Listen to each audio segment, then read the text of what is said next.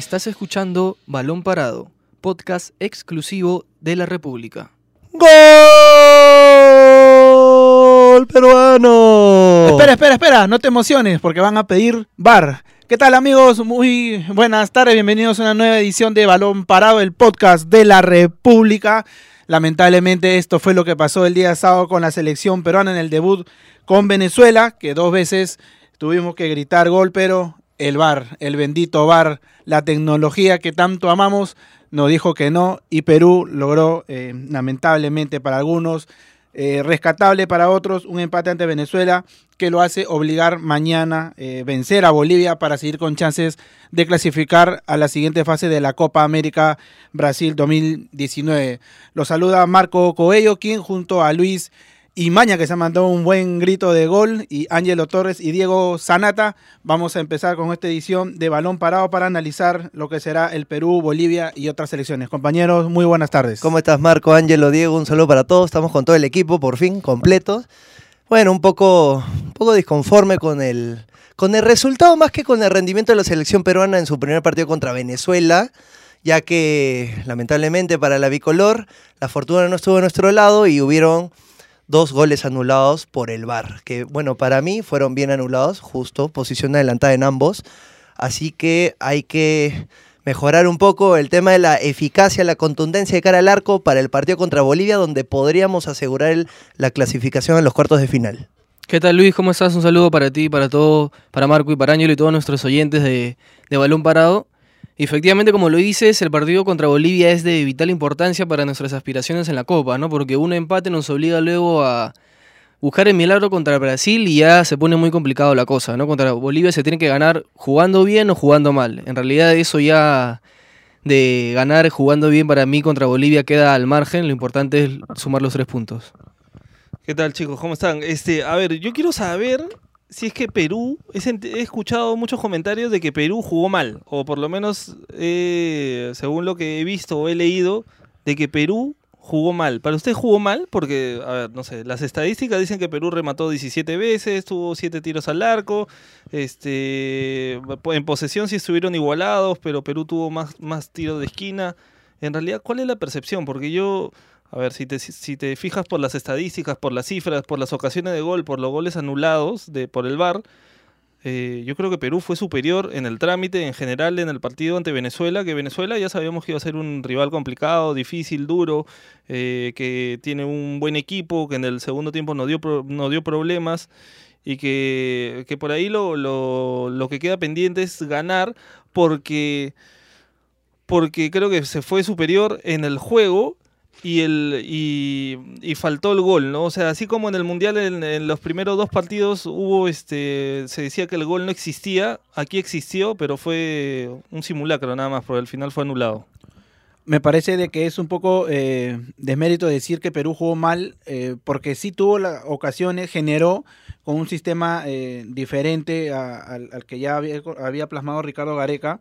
Eh, pero me, parece que decir que jugó mal tampoco no, no es así, ¿no? Es, es, un comentario, de mi opinión, un poco resultadista, porque Perú sí generó ocasiones de gol, pero Venezuela tampoco eh, no, no, lo dejó. Entonces es virtud también del, del rival que anuló eh, a, Pablo Guerrero, quien buscó por varias al, alternativas ser protagonista. Jefferson Farfán también apareció a pesar de estar muy bien controlado por, por la defensa. Eh, y me parece que hubieron varias, varias proyecciones. Eh, lamentablemente, Venezuela, por el poder ofensivo que tiene, eh, no deja hacer eh, triangulaciones como sí puede dejar otras, otras. Y eso quizás haya eh, ayudado a que no se vea un fútbol vistoso para de, Perú, ¿no? Como, como nos, nos había acostumbrado en la eliminatoria pero de que jugó mal, no, no, porque si no hubiera jugado mal, no hubiera generado ocasiones eh, de gol, no hubiera, no hubiera tenido que recorrer al bar. Y quizás se habrá dicho que jugó mal por el tema del hombre menos, ¿no? Pero me parece que, que Venezuela también hizo, hizo sus méritos. Claro, sobre todo si en, en, en, varias, en varios medios se ha, se ha puesto a Fariñez, al guardamete de Venezuela, como la figura del partido. ¿Qué te dice eso? Que, que, que Venezuela tuvo en, en, el guardameta El Salvador del, del, empate, por así decirlo, y que Perú a la vez atacó, atacó y atacó todo lo que pudo. Claro, dos anulados, pero también hay que recordar, eh, por ejemplo, los dos disparos de Edison Flores, O sea, Fariñez tuvo una actuación destacable, pero a la vez demuestra que Perú fue superior en el ataque. Otra cosa es que no se pudo concretar. Eh, claro, a ver, Perú, si bien es cierto, no fue eh, superior en el trámite porque no hubo un claro dominador. Para mí los dos se, se prestaron, tuvieron sus momentos de dominio. Eh, Perú contó con las opciones más claras de gol. Y lo que sí queda en deuda es la definición, ¿no? Si bien Pablo Guerrero tuvo una o dos, si no me equivoco, pero no claras, claras. Sí me acuerdo la de Flores que bien dice Luis, era gol esa prácticamente, él definió mal. Y la de Cueva en el primer tiempo, que estaba solo también y la cruzó demasiado su remate, que terminó saliendo fuera. A ver, no todos los partidos, los partidos Perú te va a jugar bien, ¿no? Te va a dominar, va a ser superior al rival en todas las líneas, en todos los registros. No va a ser así. O sea, Perú no es un equipo, no es Real Madrid, no es Brasil, ¿no? No es este Colombia, esta Colombia, ¿no? Que te gana siendo más, te gana siendo mejor en el trámite. Perú aprovecha sus momentos y, a ver, Venezuela, si bien ha mejorado y ha sido complicado, eh, igualmente dejó mucho que desear, porque muchos pensaban que Venezuela le iba a pasar por encima a Perú, le iba a dar el golpe y no ha sido así. No ha sido así. Zambrano con Abraham contuvieron bien a Rondón. Prácticamente no llegó Venezuela y eso es algo que resaltar en la defensa peruana, ¿no? Sí, sí, sí. Y, a ver, yo, yo creo que en Perú el deporte nacional es criticar, ¿no? Así que Sí, en realidad nadie está contento con nada, nunca. Todos están viendo el resultado, la foto del resultado, el 0 a 0. Y la verdad, o sea, yo creo que el empate fue este hasta el por ahí si hablamos de merecimientos, por al final los merecimientos no te dan puntos ni goles, pero Perú fue un poco superior, no fue tampoco este eh, el dominador claro del partido, porque Venezuela también este, tuvo la posesión de la pelota, por ahí tuvo algunas chances, por ejemplo esa de Rondón que saca con Sí, el la pie que este, Galese, acuerdo. que es la más clara que tienen, pero Primer igual tiempo. muy peligrosa.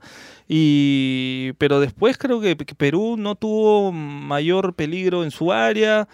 Le faltó de repente el cambio de sistema, muy poco tiempo que se probó. Este, eh, Gareca también en, en post partido habla y explica por qué no arranca o por qué no juega Carrillo, ¿no? Porque, porque venían unas lesiones. El tema de, de el tema de Flores también. Y por ahí lo que sí creo es que Carrillo, que justo en un partido cerrado así de este tipo, debió, este, debió entrar unos minutos más antes. ¿no? minutos. Debió entrar unos minutos antes porque creo que era el que podía desnivelar el partido, ¿no? Y probablemente eso sea lo que pase contra Bolivia, ¿no, Diego? Sí, justamente se está, bueno, todavía no se tiene el 11, ¿no? Pero Gareca está con la duda en la, en la cabeza de si poner desde el arranque a Carrillo para tener más poderío, más potencia en ataque, en ofensiva, junto a Pablo Guerrero, Cristian Cuevar y Jefferson Farfán, ¿no? Serían los cuatro jugadores que eh, lleven peligro al arco rival y se encarguen de, de marcar los goles que no se pudo contra Bolivia, ¿no? Ahora contra, contra Venezuela, perdón, ahora contra los bolivianos. Sí, ahora este, este partido que es el, por así decirlo, el más importante en esta ronda para, nos- para la selección peruana, hay que meter toda la carne en el asador, ya no podemos guardar nada. Ahora, hay, hay, algo con lo que decía Ángelo que también me, me generó un poco de dudas. Claro, Gareca explicó el por qué Andrés Carrillo no arrancó, pero claro, meterlo tres minutos antes de que termine el partido también me, me sorprendió un poco. En tal caso, no, no lo hubieras metido porque es un margen de tiempo muy corto para que un jugador pueda realizar un, un cambio de, de tal magnitud en ese partido. Probablemente, como tú dices, yo por lo menos hubiera preferido que ingrese ya sea a los 80 minutos o 75 minutos. Claro, porque, o sea, al final, bueno, contando ya el tiempo extra ha estado que 6, 7 minutos, pero igual es demasiado, es muy poco tiempo para. No hay mucho margen como para poder, creo, desequilibrar, ¿no? O sea, los jugadores que entran y los dos toques hacen un gol son muy pocos, ¿no? En algún partido, ¿no? Este, entrar en el calor del juego a veces es complicado, ¿no? Y, a ver, vamos a entrar al, al tema polémico para algunos, para otros creo que está claro, el VAR. ¿Están a favor? ¿Están en contra? ¿Qué piensan sobre el VAR? Este, Marco, por favor, el VAR con B chica, no con B grande. Es una, no, siempre hay que, hay que aclarar, hay que aclarar. Este, es, es, es un tema bastante complejo, pero eh, sin duda divirtúa un poco el fútbol, ¿no? Eh, Es, es, eh, yo sé que hay mucha gente que dice, sí, ahorita podemos renegar por el, porque ha sido en contra de nosotros, pero no sea a favor, pero el tiempo en que, en que se demora eh, hace también eh, perder eh, la línea del, del, fútbol, ¿no? La línea del, del partido. eh, el hecho de que ya lo- los árbitros puedan decidir una alguna falta o algún gol y después recurrir, o sea, me parece que la tecnología en el fútbol no, no, no ayuda del, del- del todo, ¿no? O sea, me, me parece que lo divirtúa un poco. Este, y más adelante seguramente a Perú también le van a cobrar este, algo a, a favor. Pero eso, esos minutos de, de retraso, de, de poner en, en incertidumbre y, cortar el juego, eh, me parece que no, no le hace tan bien al, al, al deporte rey, ¿no? Bueno, en, en mi opinión, el VAR para mí es, es algo muy bueno, es algo, una herramienta que recién se ha implementado y, tiene que seguir.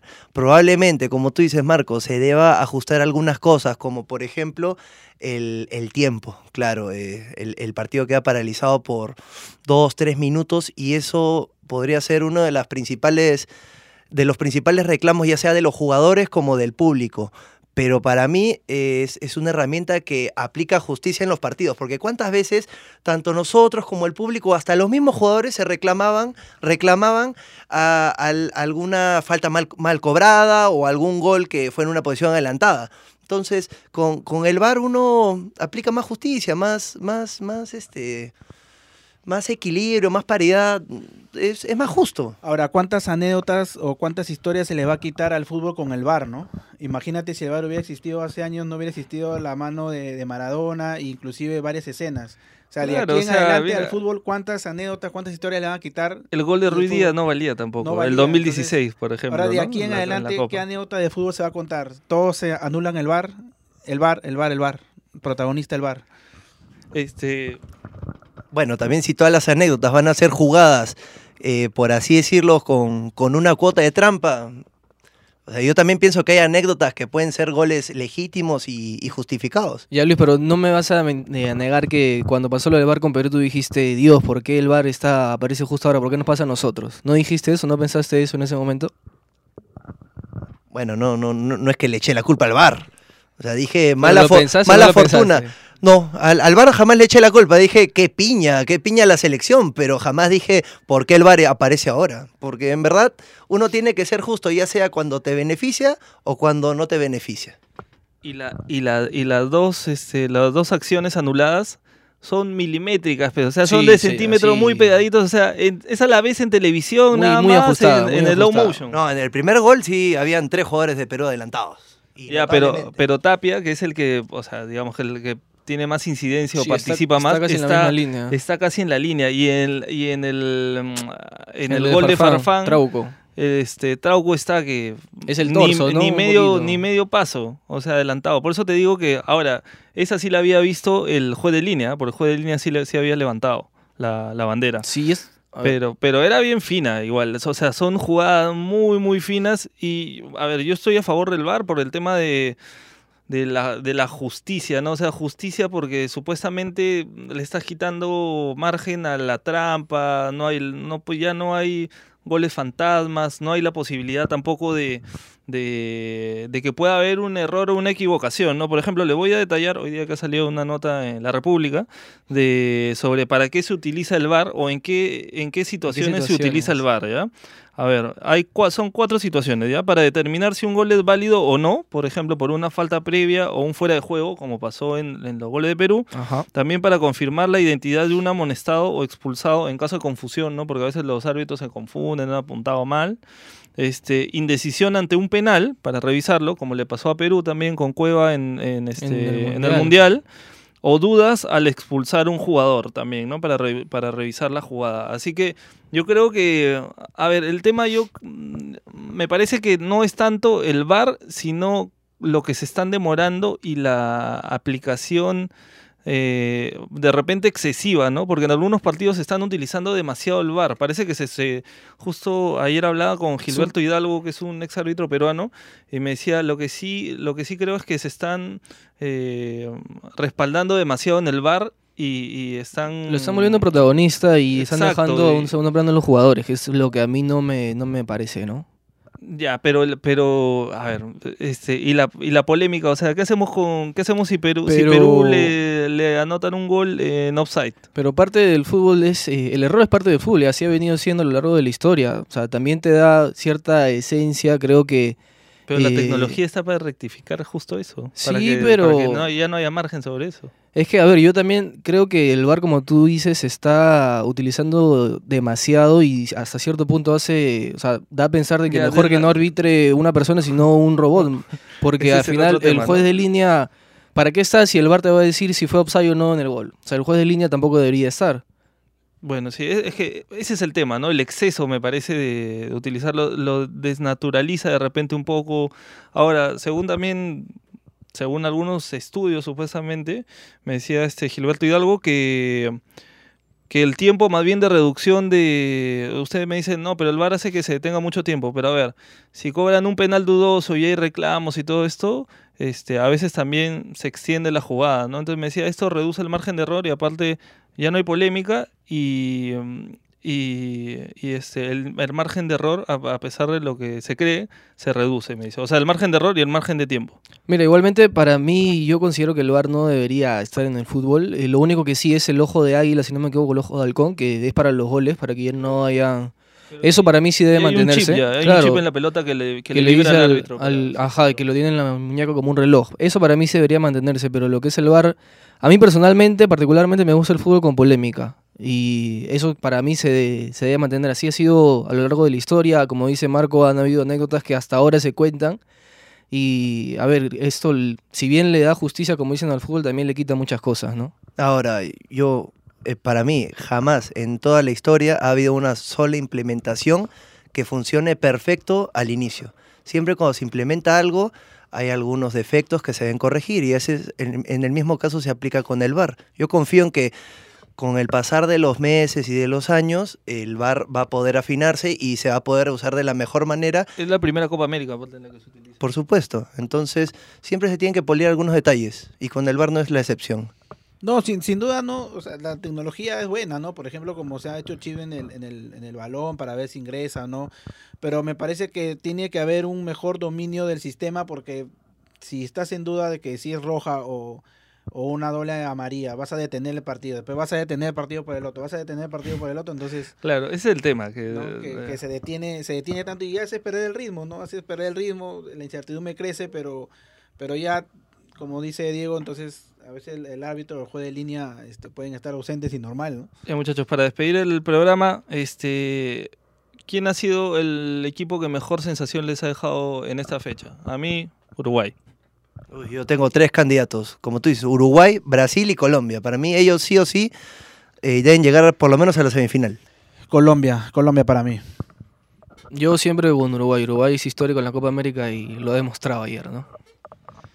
Así que, amigos de Balón Parado, seguro ya nos estamos, estamos hablando mañana. Nos van a escuchar con una nueva edición del programa. Y recuerden que mañana juega Perú contra Bolivia a las 4 y 30 de la tarde, hora peruana, en el estadio Maracaná, ¿no? uno de los grandes templos del, del fútbol. Así que esto ha sido todo por hoy. Ojalá mañana sí podamos hablar de un triunfo peruano. Chao.